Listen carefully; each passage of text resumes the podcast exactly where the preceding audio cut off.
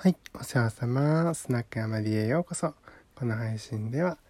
現実を克服して自分らしく生きるをテーマにお姉のママがマーケティングと生き方について話していきます。今日は、あのー、まあ、喋り方話し方の話なんですけども、えっ、と、人前では頭が真っ白になってからスタートっていう話をしたとしたいと思います。えっと、まあ私ですね、私自身割とその何ですかね人前で話すの結構苦手じゃないんですよ。むしろ得意としていて。えっ、ー、となんで得意かって、まあ、理由があるとするとみんなが苦手だからっていうのが結構大きいなと思っていて。多分私はアメリカのハイスクールにいたらあの苦手な方だと思うんです正直。というのはみんなが前に出て普通にこう自分をアピールできる中で自分のアピール能力ってのはそんなに秀でてないから多分前に出れなくて結果的にその経験を積めなくて苦手になっていくみたいなことがあったと思うんだけども日本で生まれて育ってあの、えー、幸運にもまあ大学ぐらいまで全然周りの人たちは前に出ようとしなかった自分の意見を言おうとしなかった中で自分が手を挙げればそのチャンスがもらえてえっ、と、まあ、大学ではね結構イベント何ていうかなイベント主催団体みたいなのに入っててサークルじゃないんだけど学生団体みたいなのがあってそこではあの何百人っていう規模のですねバーベキュー大会をしたりとかなんかスポーツ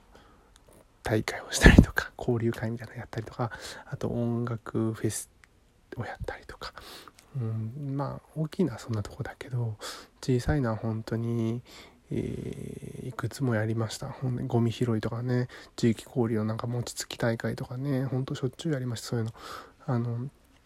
なのであのなんか人にこう自分の意見とかね思いを言ったりとかなんでこんなことやってんのって話は結構聞かれるのであのそういう話をしたりとかあと前に出て何ていうの？それこそバーベキューの時なんかはメガホンメガホンっていうか拡声器か持ってあの人前で「皆さん行きます」って「肉焼きます」って言って大声を出すわけですよ。そういうのとかを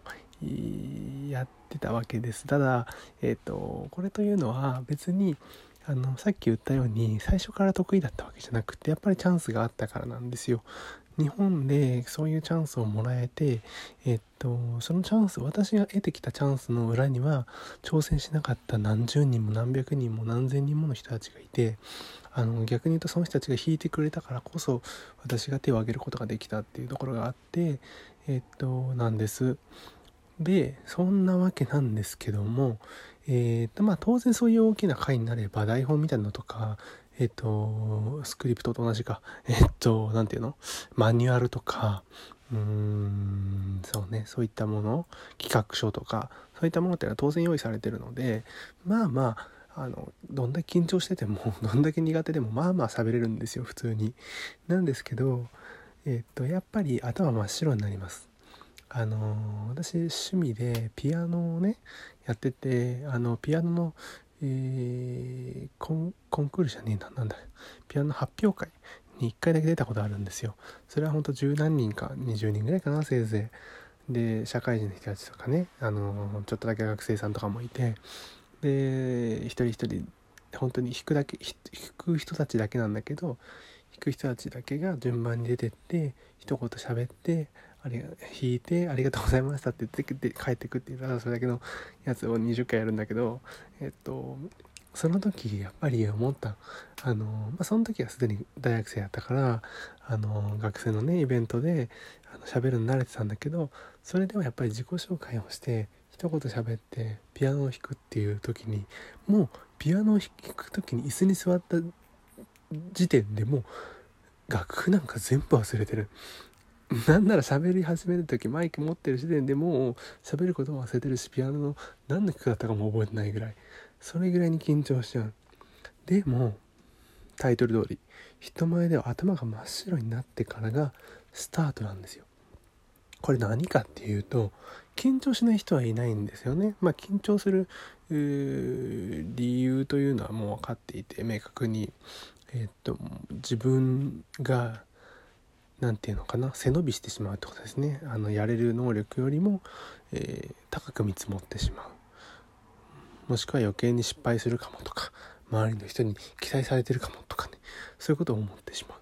普通に自分をありのままに受け入れて、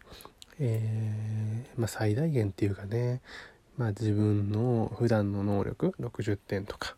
80点とか出せるんだったらそれぐらいの能力を出そうというふうに思っていれば緊張は基本的にしないはずななんだけども、あのー、やっぱ自分を過信してしまったりとか変に失敗を怖がってしまったりとかすることによって緊張感がどんどん高まってしまう。人目を気にしてしまったりとかね。でなので